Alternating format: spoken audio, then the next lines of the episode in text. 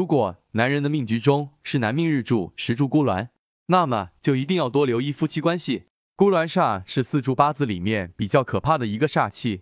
仁泽易道可以说，如果是命犯孤鸾煞，那就表示生活会出现一些问题。甲寅戊申乙巳丁巳丙午戊午辛亥壬子，日子见到这几天的叫孤鸾煞。孤鸾煞主要论男女婚姻不顺之事，所谓男主克妻，女主克夫，命值孤鸾，独枕早霜，孤鸾日犯本无二等等。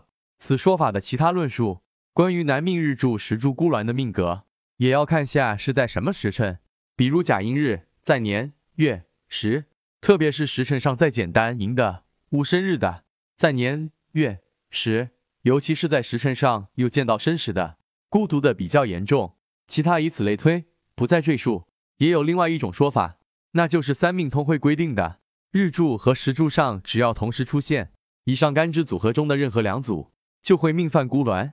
仁则易道认为，良好的夫妻关系是婚姻稳定的基础，更是我们生活中非常重要的因素。